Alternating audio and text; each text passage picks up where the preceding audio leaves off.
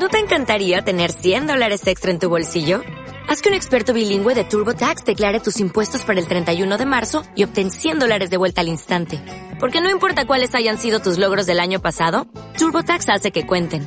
Obtén 100 dólares de vuelta y tus impuestos con 100% de precisión. Solo con Intuit TurboTax. Debes declarar para el 31 de marzo. Crédito solo aplicable al costo de la presentación federal con TurboTax Full Service. Oferta sujeta a cambios o cancelación en cualquier momento.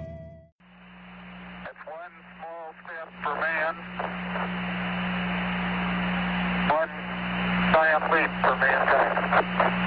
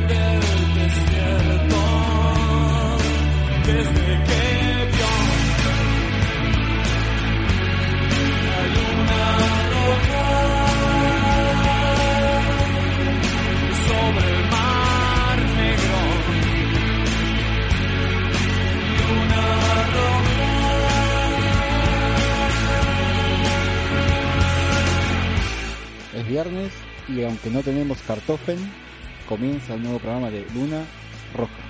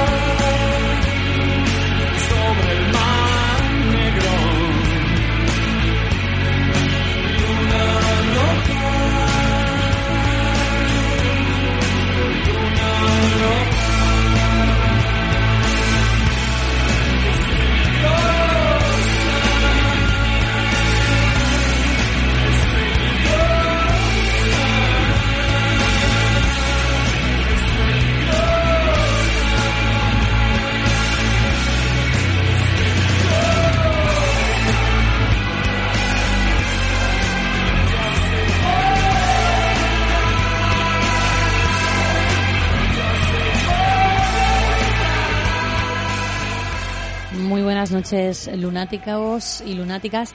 Hoy es viernes, como ya sabes, son las 22.04 y lógicamente toca Noche Lunática Total. Buenas noches, Gustavo. Buenas noches, Olivia, ¿qué tal? ¿Cómo vas? ¿Todo bien y tú? Muy bien, muy bien. Eh, me río mucho con eso del cartofen. El cartofen. Es que es muy bueno. Bueno, luego seguimos con el tema. Dale. Luego hablaremos de- del tema. Eh, bueno, nos estás escuchando, supongo que en streaming más te vale, ¿no? A través de ondapolígono.org o a través del 107.3 de la FM. En esta semana previa a la Feria del Libro de Toledo, porque del 12 al 16 de mayo, eh, pues por fin, por fin, por fin vuelve la Feria del Libro a la plaza de Zocodover. Ujú. A ver qué pasa. Pues yo creo que a lo mejor hay cartofen o no, no lo sé, pero que merece la pena ir seguro, porque va a haber todo tipo de actividades. De hecho, puedes verlas a través de Instagram, Twitter o Facebook en la página de la Feria del Libro de Toledo. Y, por ejemplo, David Luna estará firmando su última novela, Noctópolis, el viernes 14 de mayo a las 19 horas. Y nosotros, que somos el plato fuerte, a ver, De la feria. que nos lo permita David Luna, ¿no? Pero, y Lorenzo Silva y todos los escritores que van a ir, pero en realidad eh, aquí los protagonistas somos nosotros, Luna. Roja Claro. que vamos a estar el 15 de mayo, el sábado, a las 18 horas, en Zocodover, ahí en una carpita, haciendo radio. Ujú, Pueden traer comida. Pues sí, bueno, sobre todo eso, que traigan comida. Luego lo demás, Mm, Me da igual. como que A mí los libros y eso no, que comida que me traigan. como queda lo mismo, ¿no? Bueno, e- efectivamente. Y eh, como estamos en directo, nos puedes mandar mensajes al más 34 660 88 52 82. Bueno, nos puedes mandar mensajes o nos podéis mandar mensajes y a lo mejor yo que sé, hay gente que es muy rara, que escucha radio con otras personas a la vez. Hay gente que está comparte el tiempo de su vida con otras personas. Hay gente rara, ¿no? Sí. No, igual yo pensé que decías me escuchas porque le hablabas a nuestro único oyente. Pago, además. Sí, y con una pistola Ujú. en la sien. Amenazado. Exactamente. Estaría bien, tendría que empezar a, a buscar gente. eh, voy a decir una palabra. Ya creo que esto lo dije, así que, lo- Que, que está en eh, te está repitiendo. que- creo que me estoy mismo. repitiendo, ¿no? Un déjà vu de esos. Sí. Puede ser. No, pero no de vu, sino de anciano que repito las cosas. De amenazar gente, decir una palabra clave en el programa y, y al otro día ir a preguntar. Y el que no lo sepa le parto las piernas con un mazo. Bueno, la verdad es que, por desgracia, suceden estos hechos, no de las amenazas, que son, que son terribles. Lo nuestro va de broma, pero bueno, es una broma un poco tanto negra en estos tiempos que corren. Sí, eso es verdad. Eh, bueno, eh, hoy en el programa mm, tenemos a Carmen, no en, en directo, sino que nos ha grabado una entrevista con Alhambra Nievas, que te preguntarás quién es. Me pregunto quién es. Bueno, pues mm, empezó siendo ingeniera de telecomunicaciones, pues yo creo que se le quedó corto el tema y dijo, me voy a hacer jugadora de rugby. ¿Mm? Pero no solo eso, sino que dijo, bueno, vamos a ver, esto ya lo tengo yo comido, eh, chupadito todo, ¿no? Muy fácil, muy fácil. Y dice, pues me voy a hacer árbitra de, de rugby. Así que vamos a escuchar a Alhambra Nivas con, bueno, pues una entrevistaza, otra más. Que nos hace Carmen en, en modo virtual, ¿no? No está en formato físico, está en formato digital, Carmen. Sí, en su sección sin cita previa. ¿Y tú, Gustavo? Y yo pensaba que con media carrera de ingeniería eh, ya sería feliz, o sea, lo que es esta gente, ¿no? Sí, sí, sí. Pero bueno, Tremenda. sí. Una genia. Sí, la Alhambra verdad, que sí, la verdad que sí. Em, yo voy a traer música y películas. Películas malas con música buena. Es la primera vez que nos dices de qué vas a hablar. Sí, porque me, me agarré en un, en un renuncio. Se te notan las ojeras que estás Estoy muy cansado, muy cansado. cansado. Bueno, pues cuando quieras, ya sabes, empezamos con la música. Muy bien, vamos a empezar con una banda relativamente nueva, o sea, relativamente nueva. La- el disco es nuevo. La banda se llama The Pretty Reckless y el tema se llama Death by Rock and Roll. Y va a empezar cuando le dé doble clic.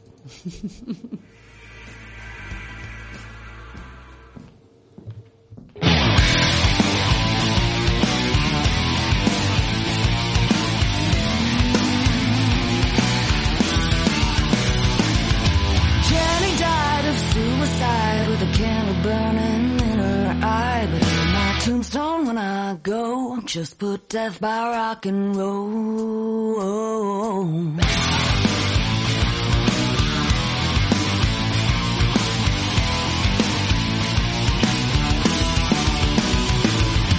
John forgot what he was on, but he broke the needle, dead and gone. But in my tombstone when I go, just put death by rock and roll.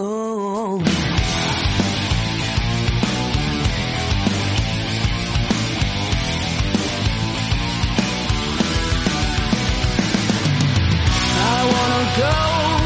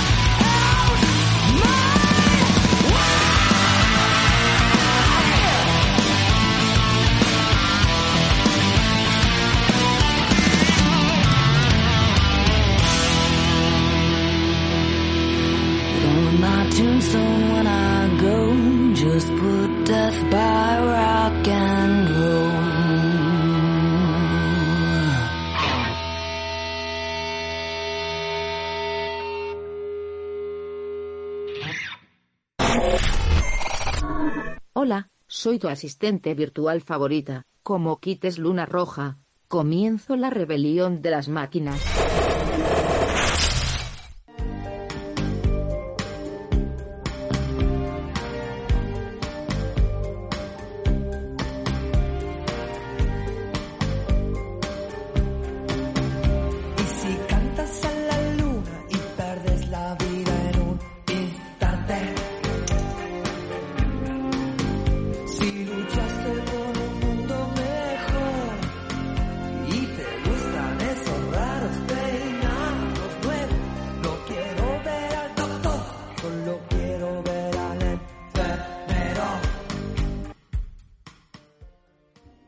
Bueno, buenas noches. Soy Carmen. Esto es Sin Cita Previa.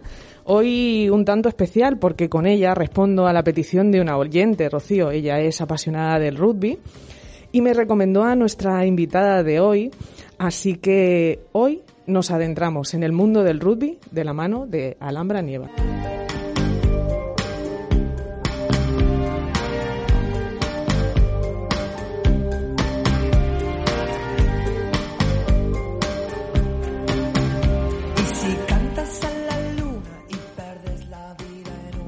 Buenas noches, Alhambra. ¿Cómo estás? Hola, muy buenas noches. Pues muy bien, la verdad que, que no me quejo, no me puedo quejar de cómo estamos por aquí. En este tiempo no nos podemos quejar, efectivamente. Eh, agradecerte que hayas accedido a esta invitación para charlar y para acercarnos un poco a este deporte, al rugby. Pues bueno, para nosotros es una alegría, ¿no? Que, que, que se nos dé visibilidad para cualquier deporte emergente que, que, bueno, que necesita que la gente lo conozca y se acerque a él, pues es una suerte, ¿no? Que, que se hable de rugby. ¿Sabes lo que pasa? Que hablando con, con esta compañera que también es enfermera, es muy difícil eh, no imantarse, ¿no? De ese entusiasmo, de esa, de, ese- de esa vivencia del rugby, ¿no? Entonces cuando me habló de ti dije, ay, yo tengo que hablar con esta chica en, en la radio. Para quien nos esté escuchando, Alhambra Nievas es gerente de desarrollo arbitral en la Federación Mundial de Rugby. Pero este camino empezó hace bastante tiempo. Estabas estudiando, si no me he enterado mal, ingeniería de telecomunicaciones en la Universidad de Málaga cuando empezaste a dedicarte más en serio a esto del, del rugby. ¿Qué te enganchó de esta disciplina, de este deporte, Alhambra?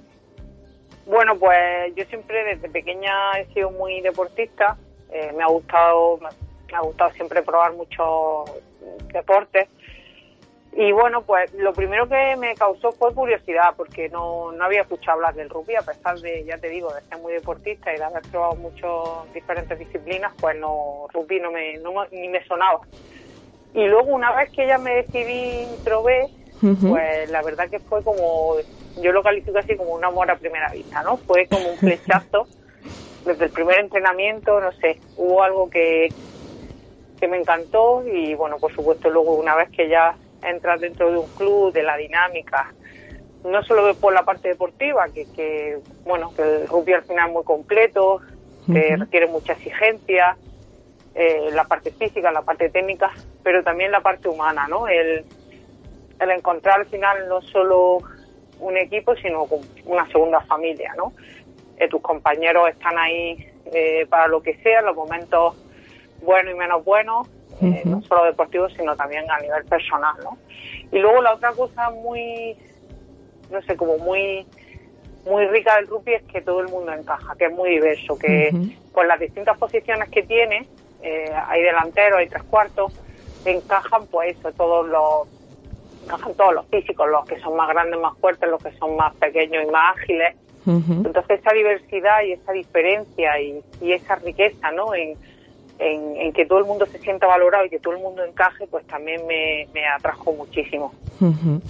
Eh, parecería lo contrario, ¿verdad? Que para jugar al rugby, los que no somos, los que no controlamos este deporte, los que no, no conocemos mucho, eh, o bueno, yo no conocía mucho, ahora ya conozco más, pero mm, llama la atención decir, bueno, es que se- necesitas cierta corpulencia, necesitas eh, cierto bagaje físico, ¿no? Pero no, no, no es así.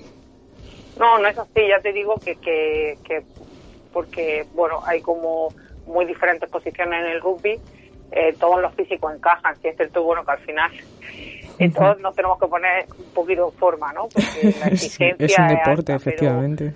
Pero ya te digo que puedes ver eh, jugadoras y jugadores muy pequeñitos, muy delgaditos, pero que por su posición, por sus habilidades, por su agilidad, pues tienen puestos muy claros que, que se adaptan perfectamente, ¿no? Y, y que encajan perfectamente con esa fisionomía. Entonces, bueno, esa también es Es, es lo importante. bueno, ¿no? Que, que aquí no todo el mundo tiene su sitio, ¿no? Y, y- y todo el mundo suma, todo el mundo tiene un- una función que hacer y todo el mundo se siente valorado y reconocido.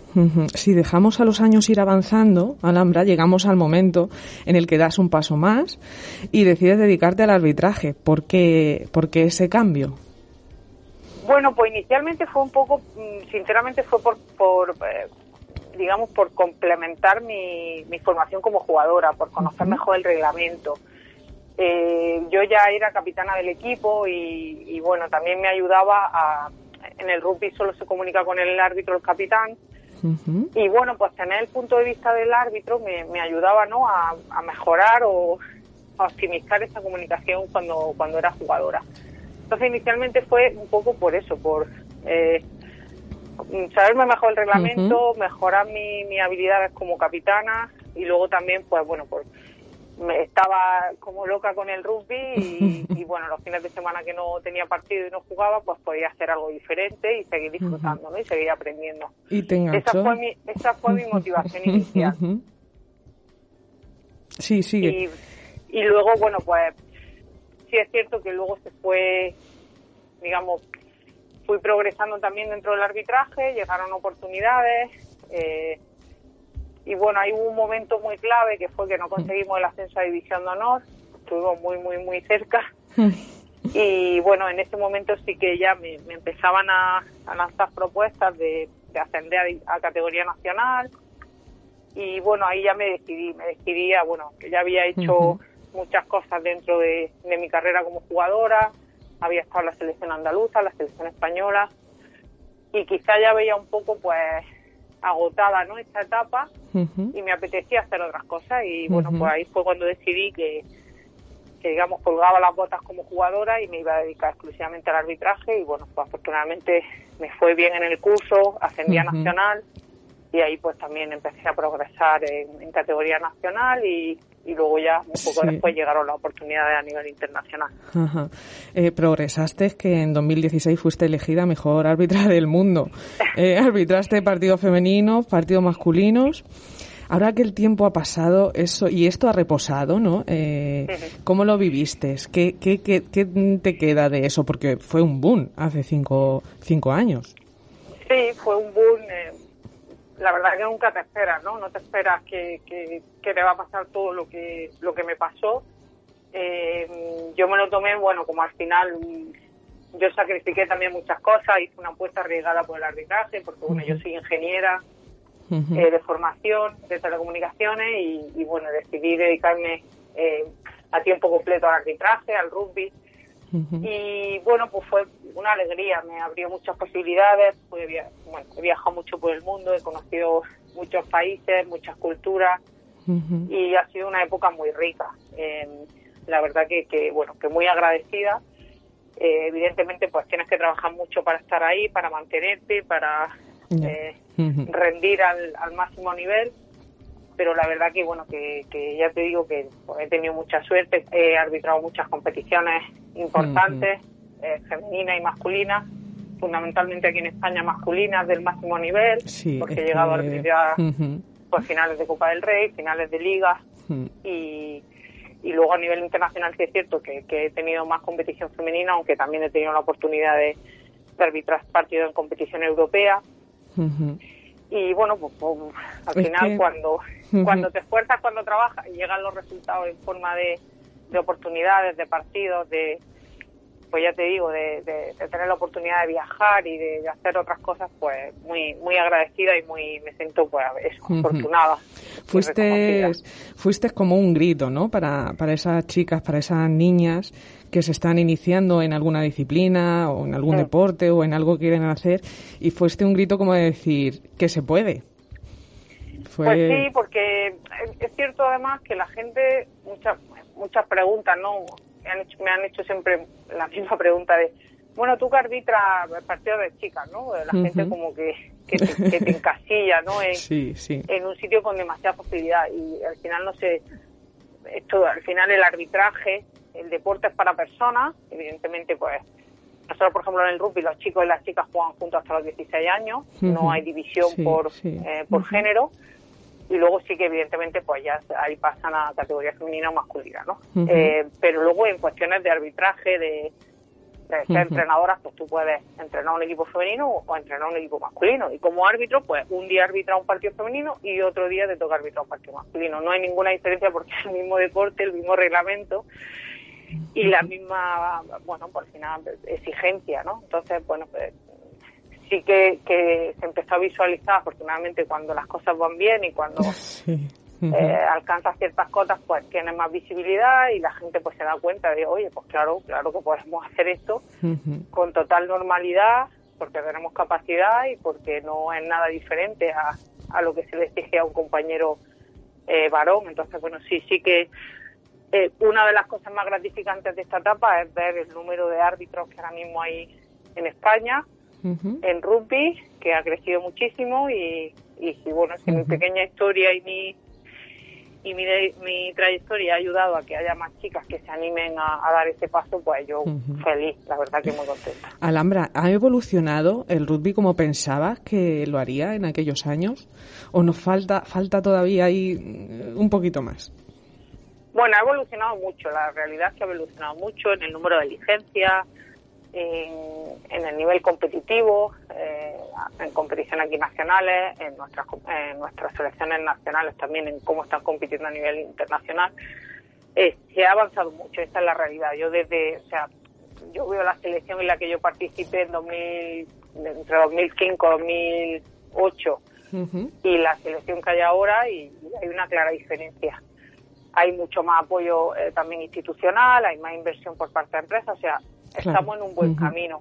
Aún Ujú. así, pues yo sigo creyendo que hay cosas que, que se pueden mejorar y que hay trenes que debemos no perder porque, bueno, yo creo que, que, que el rugby tiene un atractivo muy grande y, y tiene mucho que aportar a la sociedad, mucho que aportar a las instituciones, mucho que aportar a las empresas que se acercan a, a este deporte y ojalá que, que, que ese crecimiento siga y que siga siendo, bueno, si puede ser exponencial, pues mucho mejor.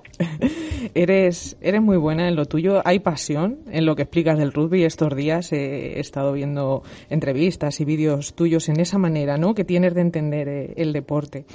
Me llama la atención que en todas las entrevistas que he leído, ya no solamente a ti, sino a otros profesionales, hacen referencia a lo mismo, al equipo, al juego limpio, a los valores del rugby, ¿no? Que chocan otra vez casi directamente con la imagen que eh, los que no sabemos podemos tener de él. Mm, Más aún si pensamos en mujeres practicándolo. Eh, es, de todos estos valores, eh, ¿cuáles resaltas tú? ¿Con qué te quedas de estos valores del rugby? Bueno, yo creo que, que a nivel general como deporte, el- ya te digo, el, el que sea tan inclusivo, tan todo el mundo encaja, ¿no? Y todo el mundo tiene su sitio. Eh, luego el, el, el respeto, el respeto por supuesto, yo siendo árbitro eh, me he sentido muy respetada, pero no solo respetan al árbitro, sino el respeto al contrario, el respeto a las reglas. Eh, Eso es algo que en cuanto entra en un club eh, te enseña y está muy, muy claro, ¿no? Y luego, por supuesto, el, el trabajo en equipo, eso es fundamental. O sea, en, en el rugby no promovemos que un jugador sea muy bueno, que tengamos la estrellita del equipo, ¿no? Promovemos eh, fundamentalmente que se trabaje bien, que se trabaje en equipo y que lo bueno y lo malo que se alcance como equipo sea de todos. Entonces, yo creo que esas son las, bueno, para mí las tres cosas más significativas de este deporte y, y por eso creo que, que, insisto, que la sociedad, que el rugby, eh, perdón, y que el mundo en general necesita eh, más deportes con estos, Sí, bueno, al final con estos es. valores, con este Sí. mensaje y con esta... eh, Sí, esta manera estilo, de, de- de vivir, porque al final, eh, yo que he entrevistado a, a otros deportistas en otras disciplinas y tal, al final lo hacen todo como, eh, lo llevan a su manera de vivir, ¿no? Y a su manera de Sí. comportarse, de comportarse fuera. Entonces sí, sí que lo necesitamos, sí.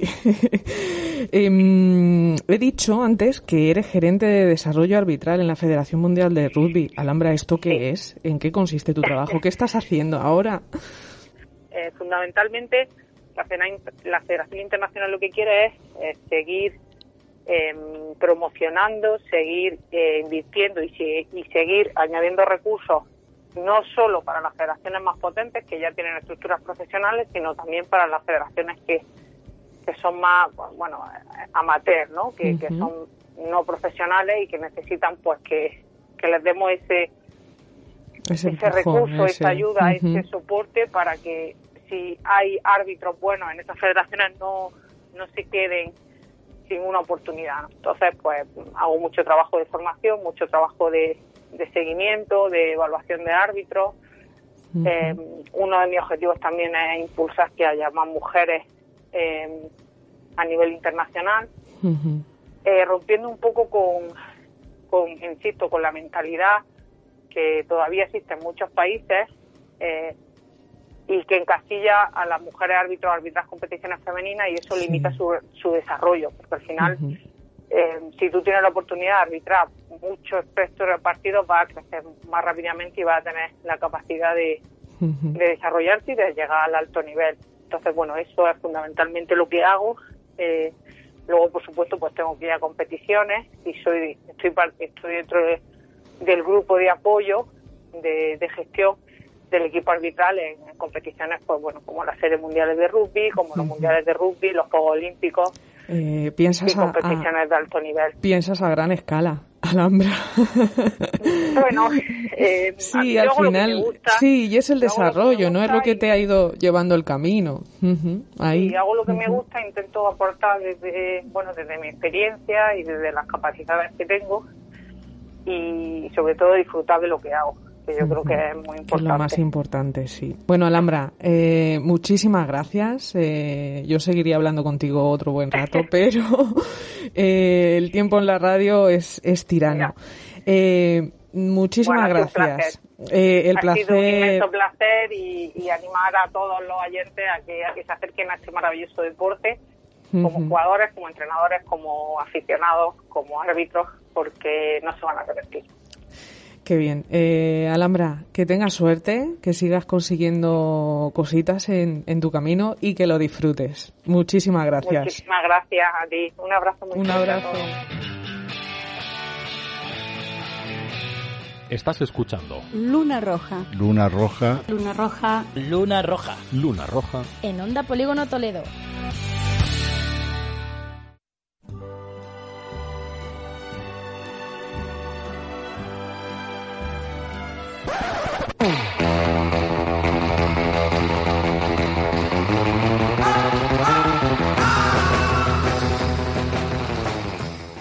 Como anuncié antes, rompiendo mis propias reglas, vamos a hablar un poco de cine, del cinema. Imagínate esto, porque hay cosas en esta vida que me sacan de quicio. Bueno, Muchas. Sí, es lo que te iba a decir. Pa- Tenemos mm, todos los integrantes de Luna Roja, estamos haciendo un listado para la próxima temporada. No les va a dar el... No nos da el papel. cuaderno. No. Pero imagínate que es el año 2000. ¿Vale? 2000. Tenés como protagonista a Leo DiCaprio. Ujú. Tenés como coprotagonista a Tilda Swinton. Para director a Danny Boyle. Y hay que pensar que en el 2000 DiCaprio estaba, era el actor de moda mal. Estaba todavía con el coletazo de Titanic y toda esa movida. Y Boyle todavía, bueno, recién se había terminado de gastar la fortuna que ganó en Transpotting. O sea que eran gente que estaba muy alto. Además, tenés un presupuesto de 50 millones de dólares. Wow. La producción y la distribución de Fox, ahora Disney. ¿no? Todo ahora es de Disney. Bueno, con todo eso, imagínate que haces una pedorrada de película. Todo te quieren matar. Eso es The Beach. No. Una película malísima que por lo menos tiene una banda sonora decente, como esta Spinning Away de Sugar Ray. Empieza a sonar. Tenían, tenían onda Sugar Ray. Lloraron muy poco, pero Up on a hill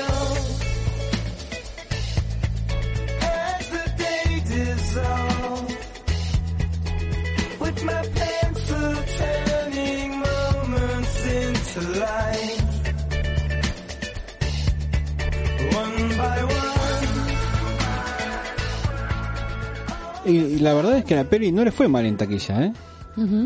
Recaudó 154 millones. Supongo que en parte por Leo, porque de verdad Leo era lo más. Se le dio mucho bombo a esta peli. Pero era una pedorrada. No así, no así. La siguiente canción que es de Blair, que es On Your Own, Own Y también estaba dentro de la peli. también está dentro de la peli, sí. Eh, es Blair.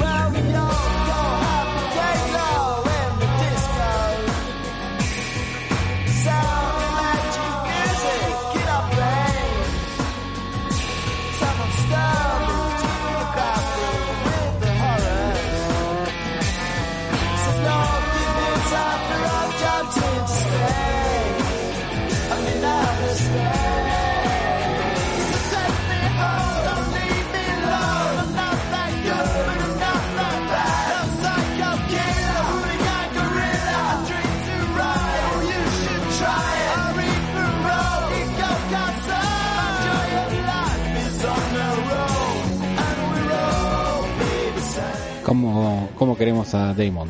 Mm, Eso sí, por eso lo, lo dejamos ahí Sí, sí, que un ratito. Oye, Damon, que cuando quieras puedes venirte, ¿vale? Ujú. Ahora le mando, le whatsappeo. Vale, mandaré un mensajillo. Lo que te iba a comentar que yo no, no he visto esta película nunca. No, o sea, ¿no te? Bueno, menos mal, porque no- era una pedorrada. es que no la puedo soportar. O sea, llego a un momento, ¿no? Y la tengo que quitar porque me parece tan aburrida. Ujú. O sea, es que no vale ni para dormir la siesta. No, no. No, de hecho, mira, la peli se desarrolla en Tailandia, es una isla, Tailandia, como su lo indica. Ujú. Y por supuesto es, eh, esas típicas, no sé. A ver, había un grupo de viajeros ricachones, unos narcos, un poco más, se ligaban a tiros, sin ningún sentido. Todos eran muy guapos. Que por supuesto, eso sin, sin dudas. Había franceses también, porque siempre tienen que haber franceses, porque... Jesús, désolé. Em, y la verdad que no vale ni, ni, ni la cinta en la que se en la que se grabó. Es un desperdicio que como tú dices, vale bien la pena olvidar. No así el último tema que es el de Moby, eh, Porcelain, o como se De pronuncia. nuestro amigo Moby que... Ujú, el calvo. Sí, no, que nos gusta mucho porque es el, el bisnieto de Herman Melville. Es verdad, es verdad. Mira, esta era la canción de Moby. Ay, qué bonita. O sea, un temón. In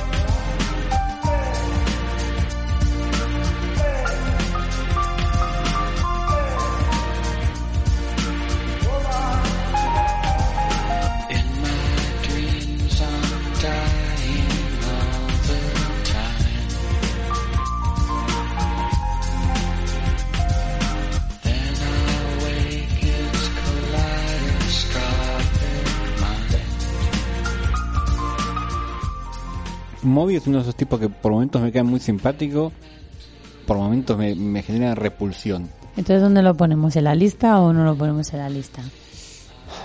Eh, en la lista, sí. Eh, un oyente nos ha mandado un mensaje diciendo que es que tu lista es demasiado larga, Tavo, que es que no hay, no hay manera. El próximo, la próxima tem- temporada no vamos a poder hablar de nada. No, claro. Vamos a ser muditos. Mm, Ujú. no.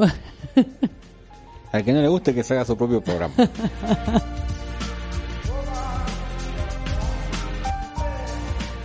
Vamos a cambiar totalmente de tercio, ¿eh? Pero totalmente.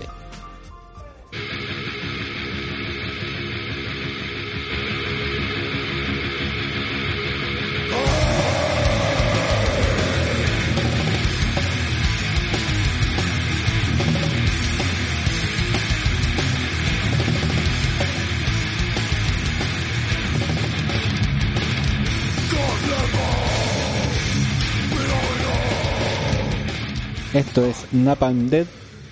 La canción es Twist the Knife Slowly. O sea, gira el cuchillo lentamente. Y es esta de, la- de toda la serie de, de películas malas que tengo, de toda la lista, esta es la más polémica. Polémica para mí. Porque es una de esas pelis que entran en la categoría de tan malas que son buenas. Y estoy hablando de Mortal Kombat.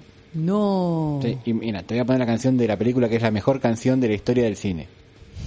De verdad, ¿eh? Tiembla Morricone. No, no, esta es la mejor de todas. Escucha esto.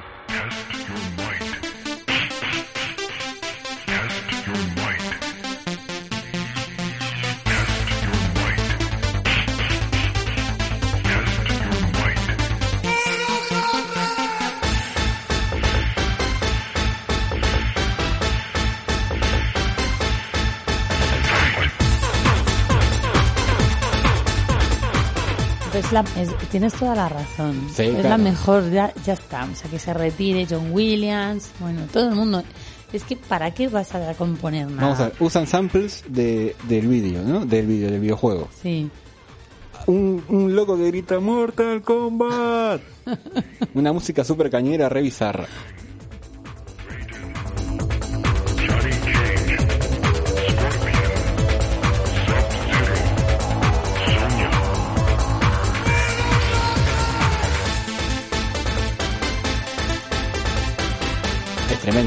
Además van diciendo los, Los nombres, nombres de los personajes, de los claro. personajes. Yo ya me he puesto a pegar patadas aquí. Es que dan ganas, dan ganas. A lanzar mortalities. Eh, fatalities. Eso, eso. mortalities. Bueno, podía ser también. Y ojo, que estoy hablando de la de 1995, de la peli del 95, no de la reciente, que todavía no la vi. Ujú. Me dijeron que está muy bien y que usan esta canción. Así que pues, va como piña. Hay que verla. Sí, hay que verla. Eh, hay que ponerse 1995. El juego está que la rompía. O sea, era la leche. Eh, recién se había estrenado Mortal Kombat 3.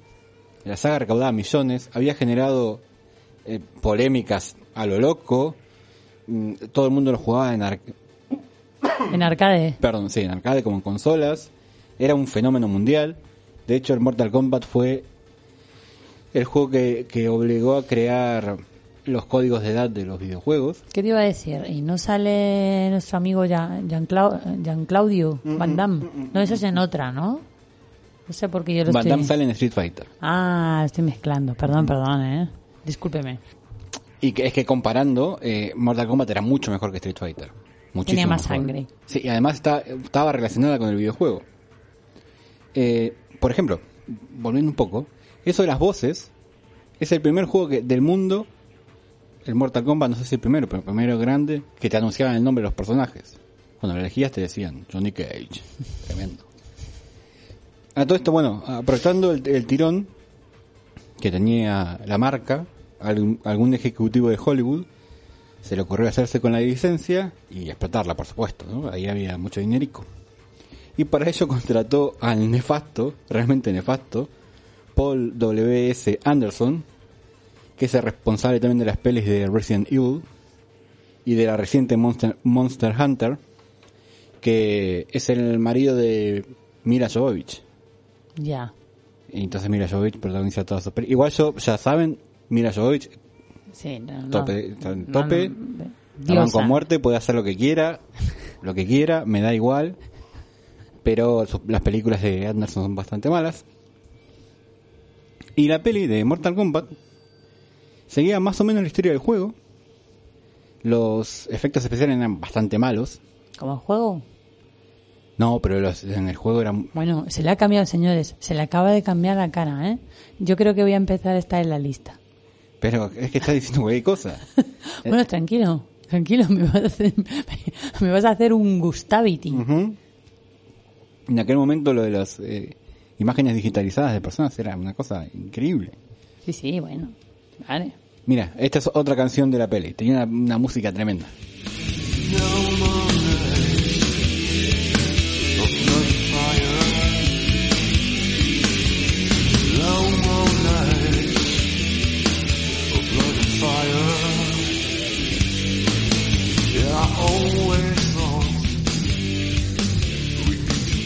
Esto es Type O Negative con Blood on Fire. Eh, la música era muy buena en la película.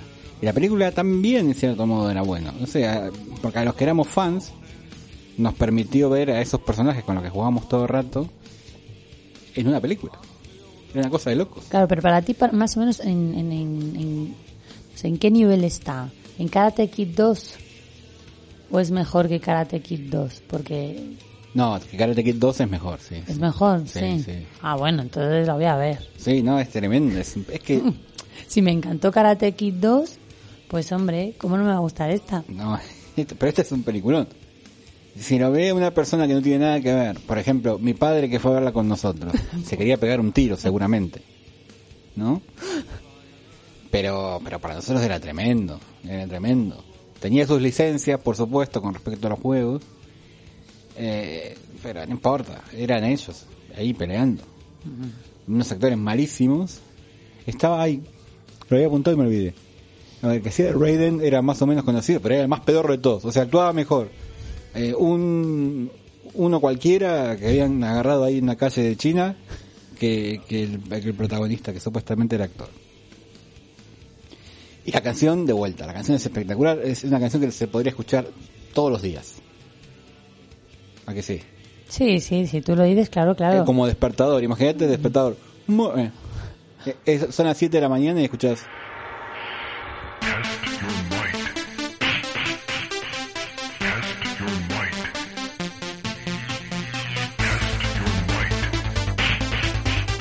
Es que te levantas con todo, espera, ¿eh?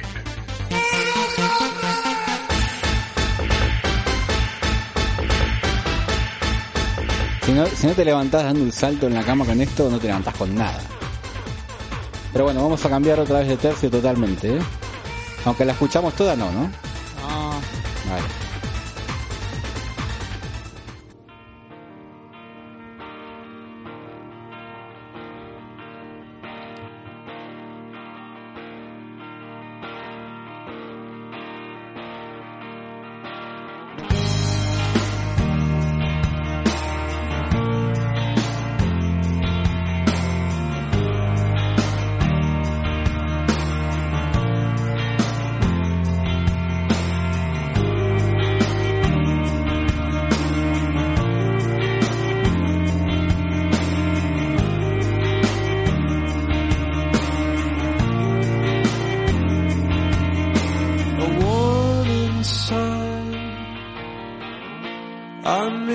Good part, then I realized.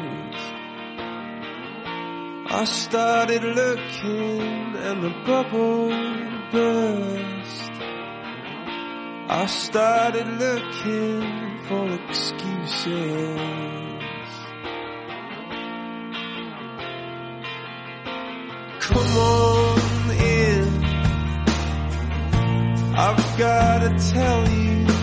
What a state I'm in.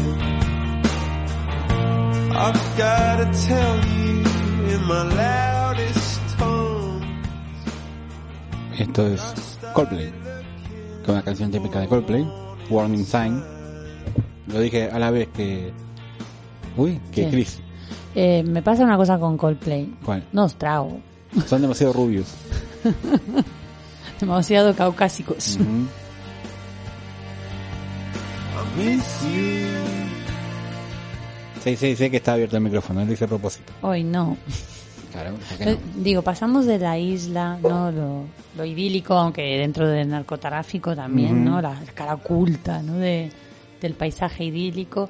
Nos vamos a dar unos fatalities o gustavities y ahora de repente nos vamos a lo- la ñoñería de Coldplay, ¿no? Sí, porque, bueno, ñoñería, esta película es la ñoñería. Esa es la palabra ideal.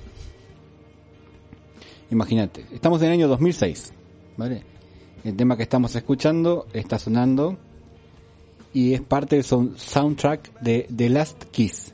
¿Te acuerdas de esa peli? No, Nadie se acuerda. de esa pero ¿cómo voy a acordar? Con el, ese- el último beso. No sé. Es que no se acuerda ni su protagonista. Que su protagonista, aunque no sepas el nombre, eh, se llama Zach, Zach, Zach Ah, Braff, que era el de Scraps. ¿Te acuerdas de la serie Scraps, que eran unos enfermeros, que era cómica? Vale. Mm. En aquel momento estaba en la cresta de la ola con la serie. Y mm, es cuando lo contrataron para hacer esta película. Que lo único bueno que tenía eran tres canciones. Una de ellas es esta. Otra es El Chocolate. De, de Snow Patrol.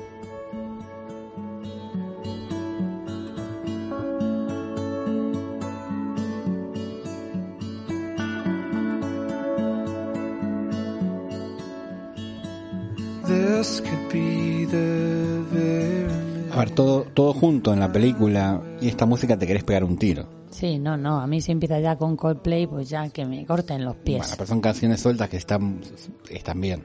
Está igual. Ah, yo, bueno, Coldplay. a mí me pasa algo curioso con Coldplay. Los odio, pero hay canciones que me, que me pegaron mucho, tal Ah, vez por el momento, ¿no? No, no, pero vamos a ver. Yo no digo que no provoquen emociones, ¿no? Pero me queda en la ñoñería. Mm, ya, Y sí. es algo que me aburre, además son todas iguales. Ujú. Canta de manera lastimera que me, me, me saca de quicio. Bueno, tiene que ver con la época, ¿no? Y con Sí, ser una sí. copia de lo peor de YouTube también. Sí, sí, sí. Y Pero de. Radiohead, ¿no? Ujú, eh, que lo peor de Radio es de todo menos la canción que ellos mismos odian. claro, porque Creep, que es la única canción buena que tienen, no la quieren tocar porque la odian. Normal, de tanto tocarla. No, acaban- no, pero pues no, no, no, bueno, no importa, volvamos. Esta película fue un fracaso de taquilla, como corresponde. Eh, su recaudación fue de 15 millones por un presupuesto de 20. Es todo pedorro, es todo tan pedorro. Mira, fíjate, esta película es tan pedorra que, que como no pudieron pagarle a Ben Affleck contratando a su hermano Casey. No, O sea, qué horror. Es lo más triste del mundo.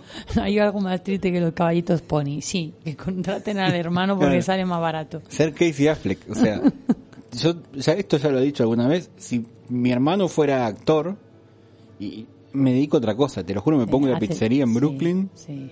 Imagínate que van a hacer una peli de, de Thor y contratan a alguno de los hermanos de Chris Son unos Hemsworth. alfeñiques. No, no, tampoco te pase. Pero no es... Bueno, no- comparadas con Chris son unos alfeñiques. Sí, bueno, Chris, el teléfono de aludidos es más 34 660 88 5282. Or at least I'll claim I did. But in truth, Bueno, la película era una porquería de estas que ni la- no dan para verla ni en la tele una noche de insomnio. Que tenés la tele y te funciona un solo canal. Y tenés esta película, no, no, es que no da para verla. O sea, de verdad. Lo que, mira, la puntuación, sí, cuando busqué me apareció la puntuación, es de 5.7 en Film Affinity o 3,5 en Sensacine. Para mí es muchísimo, para esta película tan pedorra, ¿Y cuántos tabitos le das tú? 0,03. No, es horrible. Y solo porque está el actor que me recordaba. O sea, es ver, ver la película y recordar otra serie. Es decir, oh, qué buen, qué buen papel que hacía en la serie. Ay, qué buen chiste hacía en la serie. No la película esa malísima que estás viendo. Que te dan ganas de suicidarte.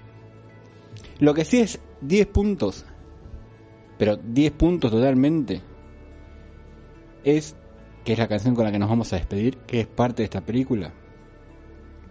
Es Paperback. Canción de la única, la grande, la maestra, la todopoderosa Fiona Apple.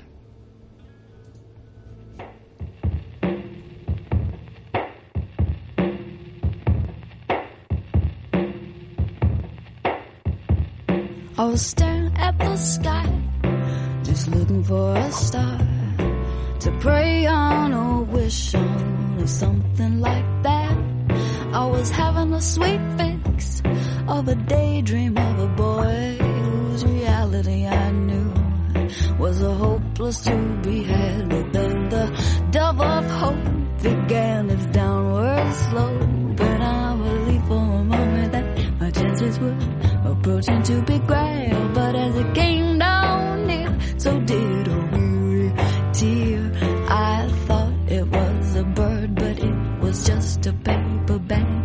Hunger hurts, and I want 'em so bad. Oh, kills, cause I know I'm a mess. messy, don't wanna clean up. I got to focus, these hands are too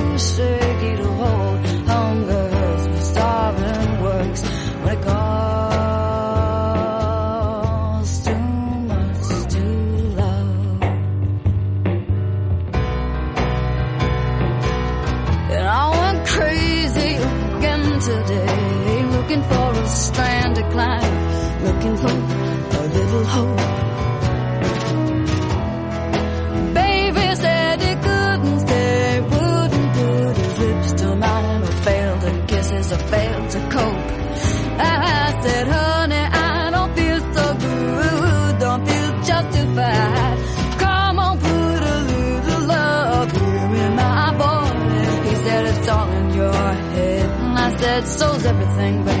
Get it. I thought he was a man, but he was just a little boy. Hunger hurts, and I want him so bad. Oh, it kills, cause I know I'm a messy, don't wanna clean up. I got to focus, these hands are too shaky to hold. Hunger hurts, but starving works when it calls. up under hurts, but I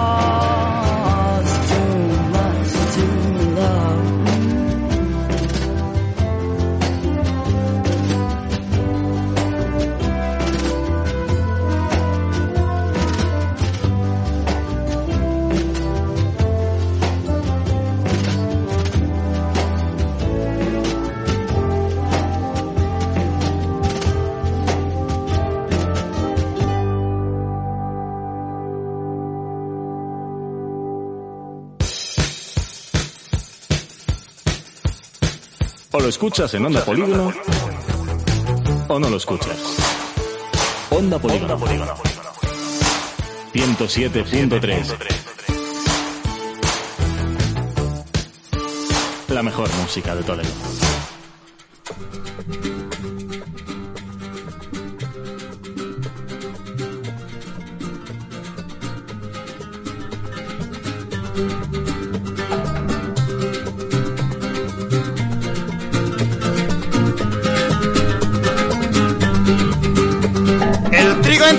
Las flores ha escogido a la amapola y yo escojo a mi Dolores, Dolores Lolita Lola. Y yo, y yo escojo a mi Dolores. La mejor música de, ya lo hemos dicho, de Toledo.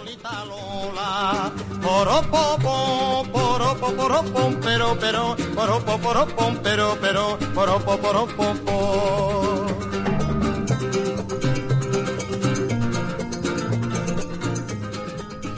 Bueno, eh, llega esta música y ya sabéis que llega el final. Porón, pom, pero,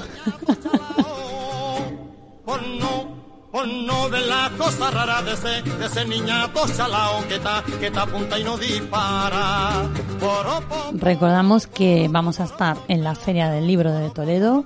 La feria se produce del 12 al 16 de mayo y nosotros vamos a estar el 15 de mayo en la Plaza de Zocodover a partir de las 18 horas. No te esperamos, pero bueno, si apareces por ahí, pues serás bienvenido. que payo yo soy gitano, que llevo sangre de reyes. Sobre todo si traes comida. Otra vez se repite. Otro de vu. Sí, no, es que tengo hambre. También acepto cerveza y café.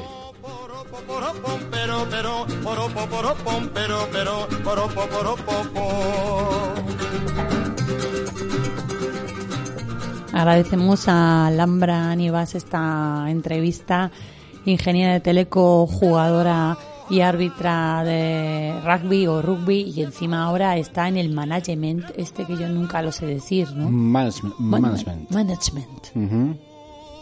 ¿Y por qué dicen rugby y no rugby?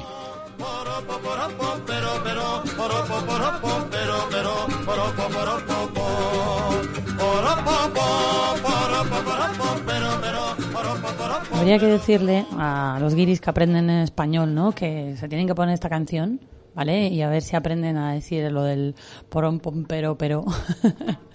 ¿Sabes? Porque no, no sé, no sé si les resultará fácil, ¿eh? Esto es un desafío, ¿eh?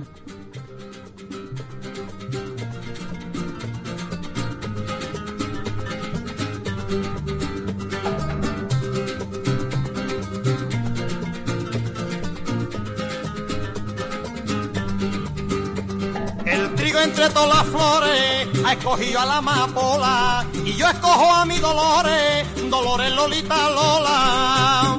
Y yo, y yo escojo a mi Dolores que es la, es la flor más perfumada, Dolo- Dolores Lolita Lola.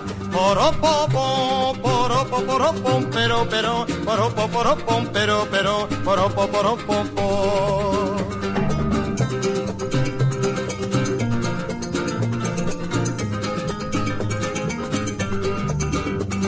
A los crisos de mi cara le voy a poner un candado por no ver las cosas raras de ese niñato chalao. Por no, por no ver las cosas raras de ese, de ese niñato chalao que está, que está apunta y no dispara.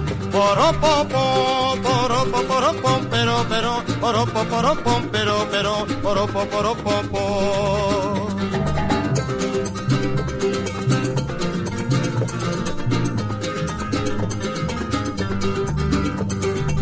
Cateto de tu hermano, que no me venga con leyes, que payo yo soy gitano, que llevo sangre de reyes. Que pa, que payo yo soy gitano, que, lle- que llevo sangre de reyes, en la, en la palma de la mano. Poropopo, poropo, poropom, pero, pero, poropo, poropom, pero, pero, poropo, poropopo.